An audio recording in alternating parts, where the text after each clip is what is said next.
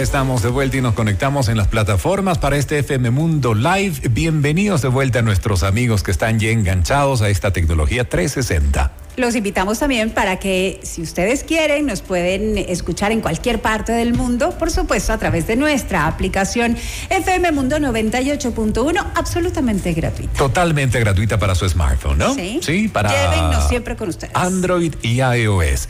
Bueno, a esta hora de la mañana vamos a conversar con Carol Obando, psicóloga y psicoterapeuta. El tema lo hemos venido conversando en el programa y más o menos en los mensajes también nos han dado una pauta de cómo va siendo el tema del amor, ¿no? El amor y las relaciones de pareja en todas las etapas de la vida. ¿Cambia el sentimiento o cambian las formas durante una relación de largo plazo? ¿Qué es lo que nos dice la psicología, Carol? Buen día, bienvenida. Buenos días, Carol. Muy buenos días. Muchísimas gracias. Feliz San Valentín. Feliz Igualmente. ustedes. Bueno, sí, qué lindo tema este. Definitivamente las personas cambiamos, vamos evolucionando, por lo tanto las relaciones tampoco son estáticas. Es importante que vayan evolucionando también en la medida en que nosotros avanzamos. De lo contrario, estaríamos hablando de una relación que se quedó estancada y tal vez está sostenida por algo menos por el sentimiento del amor, ¿ok? Entonces, sí, evidentemente vamos cambiando, las relaciones y la dinámica también van cambiando. Entonces, no es malo cuando decimos que el amor cambia. No, no es malo decir que el amor cambia. Eh, primero, bueno, cuando nosotros ya llevamos muchísimo tiempo con la persona, podemos encontrar esta diferencia entre esos primeros meses a todos los años que vamos viviendo, ¿verdad? Esa intensidad química, por supuesto que se desvanece, eso no es amor, como ya lo hemos dicho en algunos otros programas, eso es enamoramiento. Y va pasando. El amor va cambiando sus facetas, claro que sí. No es lo mismo cuando estamos las, las dos personas y cuando llega un hijo, por ejemplo. Hay una dinámica diferente. Hay que tener más disposición también, hay que organizar el tiempo. Lo importante es que la relación siempre ocupe un lugar especial. Entonces, sí van cambiando las relaciones y nosotros debemos ir revisando en esta medida en que van cambiando. Estamos ajustándonos, estamos invirtiendo el tiempo suficiente para que esta relación se vaya nutriendo, pero evidentemente sí es diferente. Entonces podría ser tal vez un error de lectura eh, cuando ya han pasado los años y, y la gente se pregunta, bueno, ya no hay la pasión, ya no hay la pasión que existió en determinado momento, el amor se murió. Tal vez es un error de lectura en ese caso cuando puedes apreciarlo de alguna otra manera, con alguna otra forma de evolución del amor, o es que también ese componente es indispensable dentro de la relación, Carol. Claro que es indispensable y cuando yo hablo de que las relaciones cambian no significa que el vínculo no siga fuerte, ¿verdad? El sentimiento debe seguir muy vigente y cuando digo de cambiar es que se puede volver incluso más intenso y más bonito. Cambia en el sentido en que nosotros ya somos con más disposición a la relación, en que nosotros estamos como, conocemos muchísimo mejor a la persona, lo conocemos cuando está atravesando un mal momento, cuando está en sus mejores momentos, lo celebramos con él o con ella. Y la parte sexual es súper importante porque si no nos convertimos solo en compañeros de, de casa, en roomies, y es, de esto no se trata. Entonces, la sexualidad también hay que alimentarla, porque la fisiología va cambiando, pero eso no significa que vamos nosotros a dejar de tener una vida sexual activa. Incluso en esos momentos complicados eh, de la etapa hormonal, en la mujer, la menopausia, en el hombre, la andropausia, pues también nosotros necesitamos estar conscientes de que los seres humanos no solo somos biología, también somos cultura y somos una cantidad de componentes que nos ayudan a no quedarnos estáticos y que más bien vamos revisando cómo hago yo para que mi relación se vaya nutriendo. Aquí es súper importante que entendamos que la otra persona no me da la felicidad. Yo como ser humano, adulto, independiente, yo aprendo a ser feliz conmigo y cuando tengo una relación vuelvo esto aún más bonito. No quiere decir perfecto, hay discusiones, hay problemas, hacen parte de, pero no- si yo estoy esperando que mi pareja me salve, que mi pareja me dé la felicidad, me voy a quedar ahí con una constante desilusión. Eh, hablando eh, justamente de ser felices con uno mismo, hay algo muy importante que eh, se ha destacado en los mensajes de hoy y es el tema del amor propio, que por allí deberíamos empezar al hablar de amor. Si nosotros no nos amamos primero a nosotros, ¿qué podemos ofrecer o qué podemos esperar? Exactamente, de ahí parte absolutamente todo. Cuando yo me conozco, cuando yo me trabajo, cuando yo reconozco que no soy un ser humano perfecto y que tal vez estoy constantemente en queja del otro, significa que también yo tengo un filtro donde veo lo que no hay, veo lo que me falta, no me centro en lo que sí tengo, en lo que me nutre la relación, en el por qué yo me uní y terminan siendo relaciones desechables. Entonces, por lo tanto, sí o sí, es importante trabajarnos a nosotros mismos, darnos mucho cariño, mucho amor. Cuando hablamos de amor propio no se trata de solo decir estamos lindos, se trata de tener autocuidado, de ser conscientes, de poner límites, de aprender a expresar nuestras necesidades. Y esto se ve en la pareja. Entonces, si yo ya estoy trabajado, yo tengo muchísimas cosas que dar pero si yo me siento vacío, pues no voy a poder nada, solo no voy a poder dar nada, no tengo, no tengo algo que ofrecer y solo quiero recibir, recibir, recibir y esto se va desequilibrando. Y en la relación tiene que haber reciprocidad. Si no hay reciprocidad, la relación se marchita. Mm, mira, hay un mensaje que nos llega de Jimena. Eh, Carol dice lo siguiente, chicos, buen día, eh, buen día, como siempre, excelente programa y feliz San Valentín. Respecto del tema, eh, para la especialista, una inquietud, ¿cómo o qué cambios podemos esperar en la relación de pareja. Yo tengo ya 15 años a cuestas con mi pareja, pero a rato sí siento que hay una falta de amor. ¿Qué puedo esperar del amor en pareja que estaría dentro de la normalidad y qué no? Bueno, hay que tener en cuenta que podemos empezar a caer en rutinas, ¿no?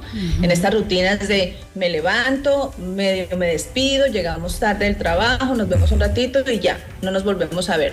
Entonces empezamos a ver que cuando nos estancamos en estas rutinas hay dos partes activas. Entonces si yo empiezo a ver que así está mi relación, porque puede llegar a ese punto, es normal, es natural, pero si yo soy parte activa de mi relación, empiezo a evaluar.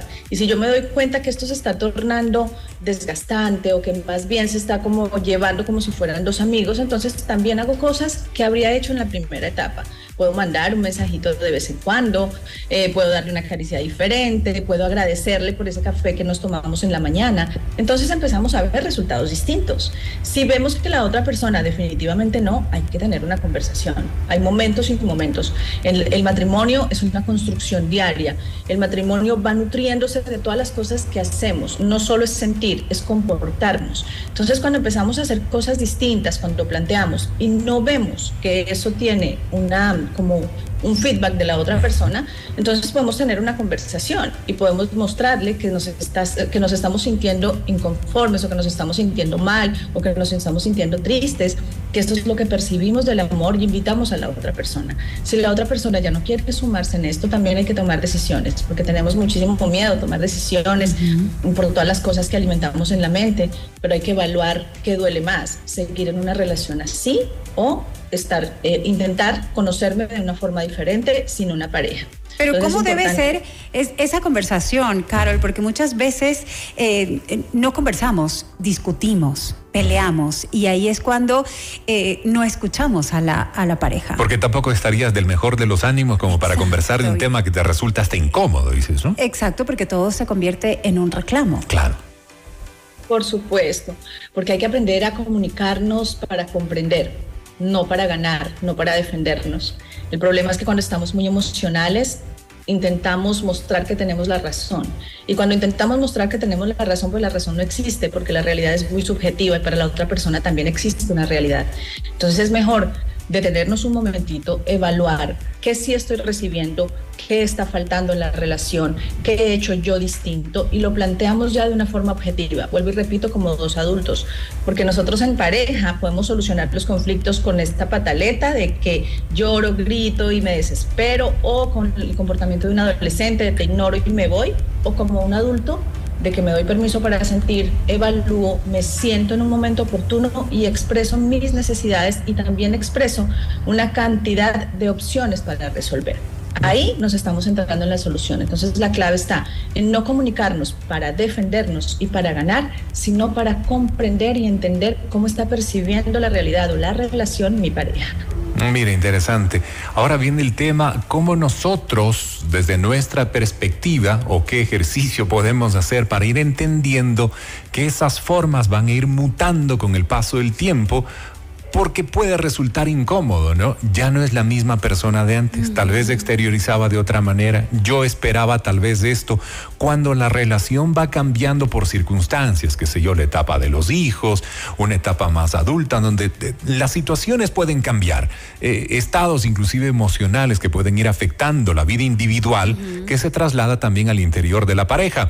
Entonces, ¿Qué debemos ir haciendo o qué podríamos hacer nosotros para comprender que eso se va a dar y que no necesariamente tiene que ver con un problema de pareja, pero qué podemos hacer para aportar a la pareja?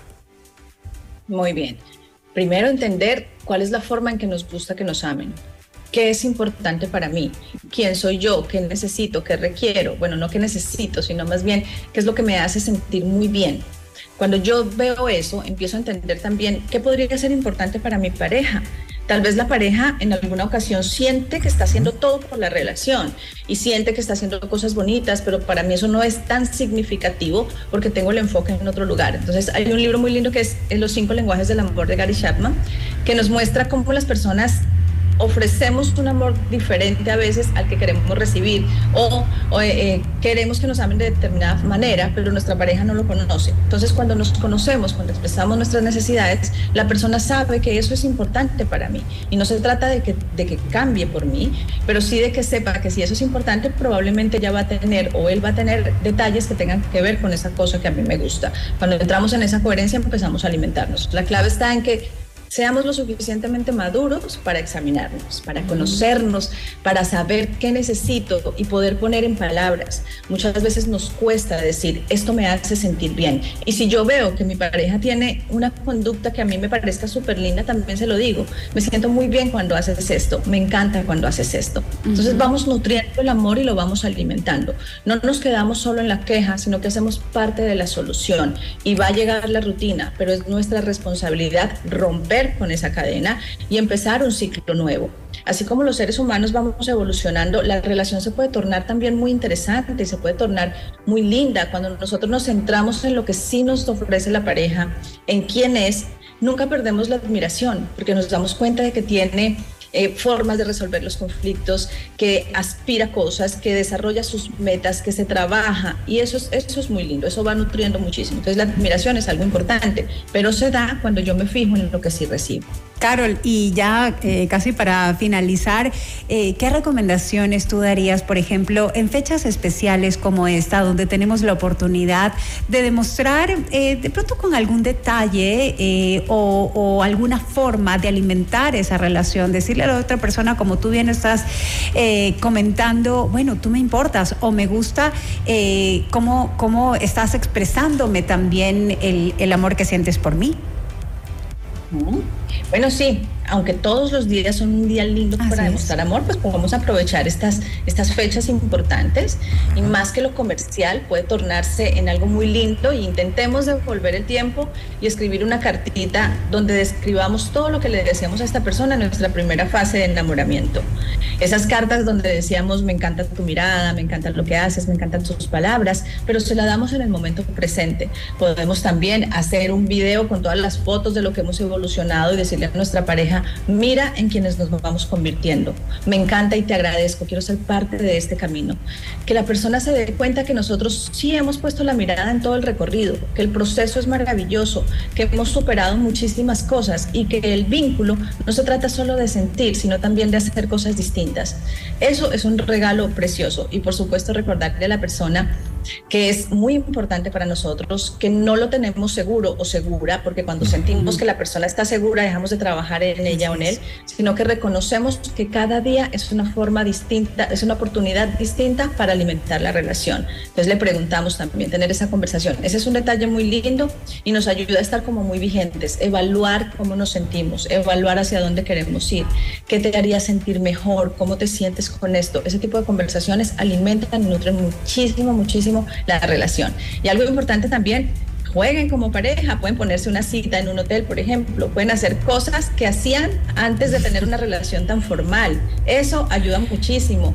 Escriban en una, eh, en una hojita todo lo que les parece lindo de la persona y péguenlo tal vez en, en, el maletín de la persona o en el refrigerador. Haga, no dejemos de sorprender a nuestra pareja. Esas cosas son bonitas y podemos ser novios por toda la vida y llegar hasta viejitos, pero en una relación sana y bien construida. Qué bonito, poder conversar contigo, Carol. Mira, yo eh, veía con el con el filito del ojo cuán atenta estaba Nicole respecto de la entrevista. Ella estaba apuntando. Ella tomaba apunte. Se está haciendo de muchas ideas, ¿no? Y queremos agradecerte, Carol, por estar con nosotros. Es Carol Obando, psicóloga y psicoterapeuta. Qué importante es la comunicación, la buena comunicación en pareja. ¿ah?